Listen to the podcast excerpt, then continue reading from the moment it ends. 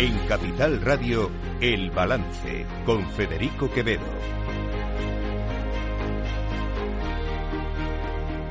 Señoras y señores, buenas noches. Bienvenidos este miércoles 29 de noviembre de 2023. Son las 8.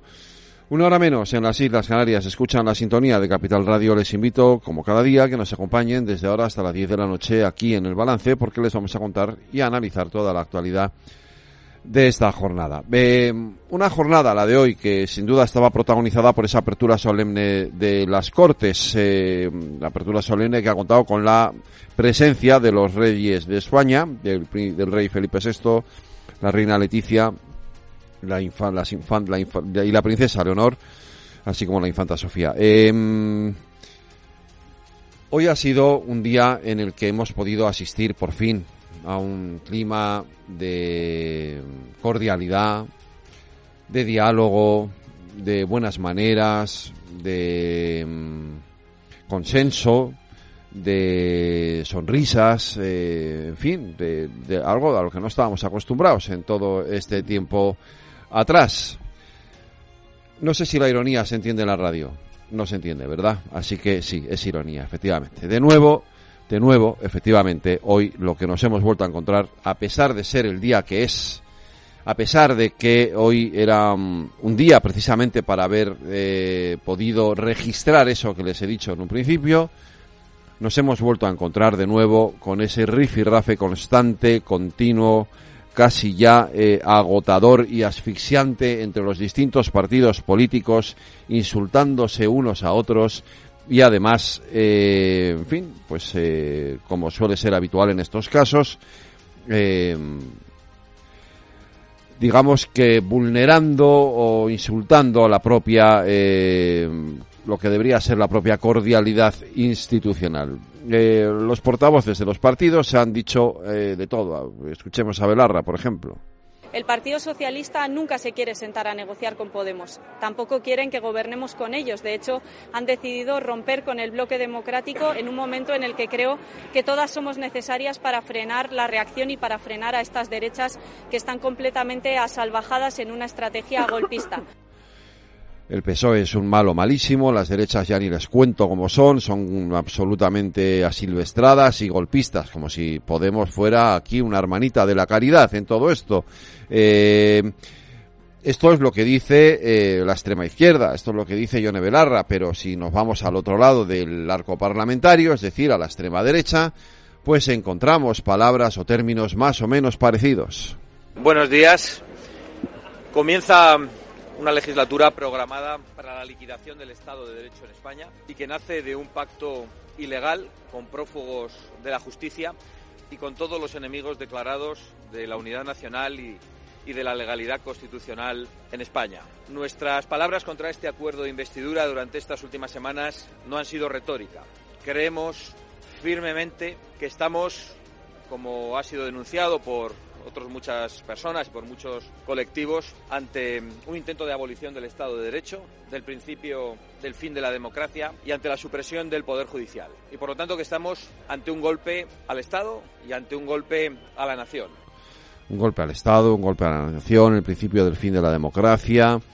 Eh, ¿Qué más? Eh, el, final del Estado de Derecho, eh, es un gobierno ilegal, eh, madre mía, yo no sé ustedes, pero yo escucho eso y es que me entran ganas de decir, por favor, ¿dónde sale el primer autobús al país más lejos que me puedan llevar? ¿No? Porque es que es eso. A mí me entran ganas de decir, yo me quiero ir de aquí. Si esto fuera real. Que, a ver, que yo he sido el primero en criticar los acuerdos de Sánchez con Junts per Cataluña, pero, pero hombre, hay una legitimidad de fondo. Y aquí no hay una dictadura.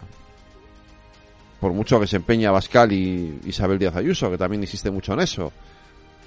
Hoy decía, por cierto, en otro acto la presidenta de la Comunidad de Madrid que nos estamos quedando sin libertades. No sé sin cuáles, porque yo no he visto que me haya quedado sin ninguna. Sigo diciendo lo que me da la gana aquí en la radio todos los días. Por ahora. Y creo que va a seguir así durante mucho tiempo. Madre mía, es que uno escucha hablar a los dirigentes políticos y yo no sé en qué país estoy viviendo. No sé si esto es una república bananera eh, eh, eh, chavista o un régimen golpista de, pinochetista. Es que estamos en esos extremos. Y hombre, yo creo que ya está bien, ¿no? Yo creo que ya llega un momento en el que a los ciudadanos nos cansa este clima, esta tensión constante, este permanente tú más, tú eres más golpista que yo, no, tú más, tú eres más facha, tú más rojo, tú yo de verdad, ya está bien, ¿no? Todo tiene un límite. Hizo mal el presidente del gobierno el otro día en su discurso de investidura en hablar de muros y de levantar un muro, pero no ha hecho nada mejor hoy la nueva portavoz del PP en el Senado, Alicia García, levantando también otro muro. Bueno, como saben, la representatividad que el Partido Popular tiene en el Senado es una mayoría absoluta y, por tanto, será el muro que levantemos ante Sánchez y el dique de contención de las tropelías que Sánchez está llevando a cabo y va a llevar a cabo con esos acuerdos.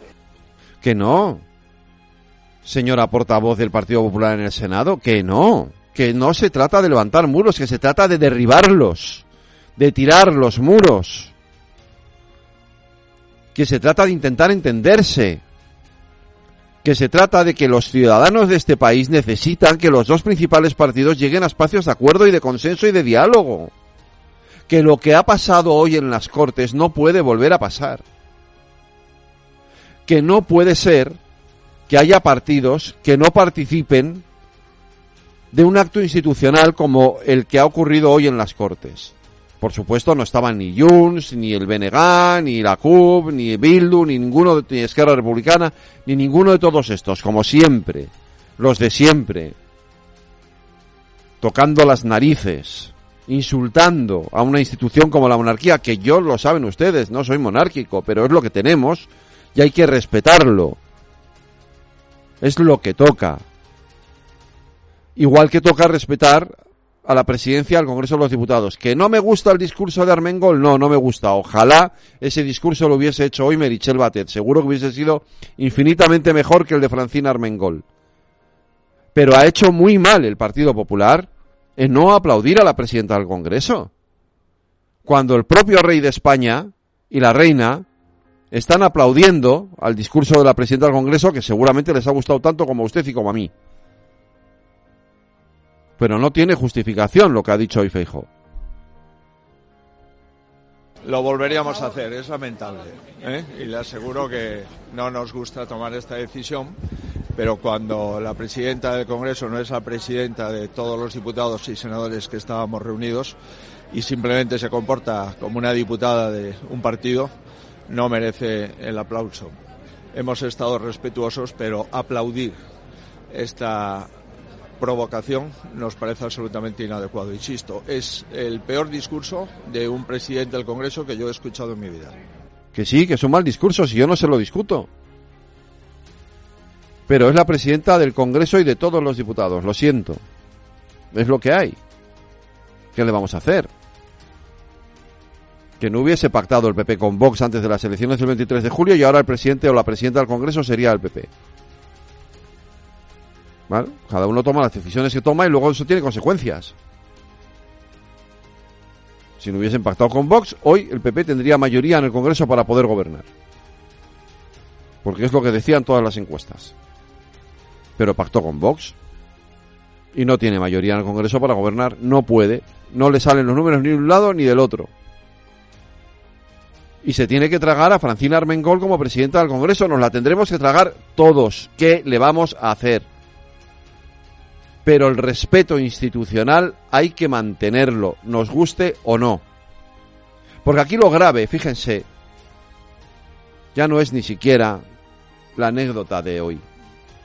Al final lo grave es que este sábado, y esto sí es grave, se van a reunir de nuevo el PSOE y Junts per Cataluña, lo van a hacer por primera vez en Ginebra, no sé si estará el mediador o no, ya me da igual, pero ahí es donde sí se va a decidir, donde se van a tomar decisiones que van a afectar a nuestro país. Y no debería ser ahí donde se tomaran esas decisiones, debería ser en el Congreso de los Diputados, no en una mesa en Ginebra, por mucho que Santos Cerdán le quiera quitar hierro al asunto. Una reunión de trabajo. ¿Y quién va a ser el verificador?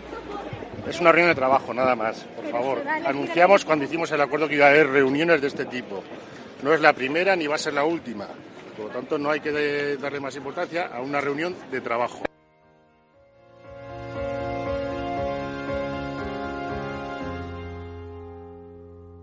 Están escuchando El Balance con Federico Quevedo.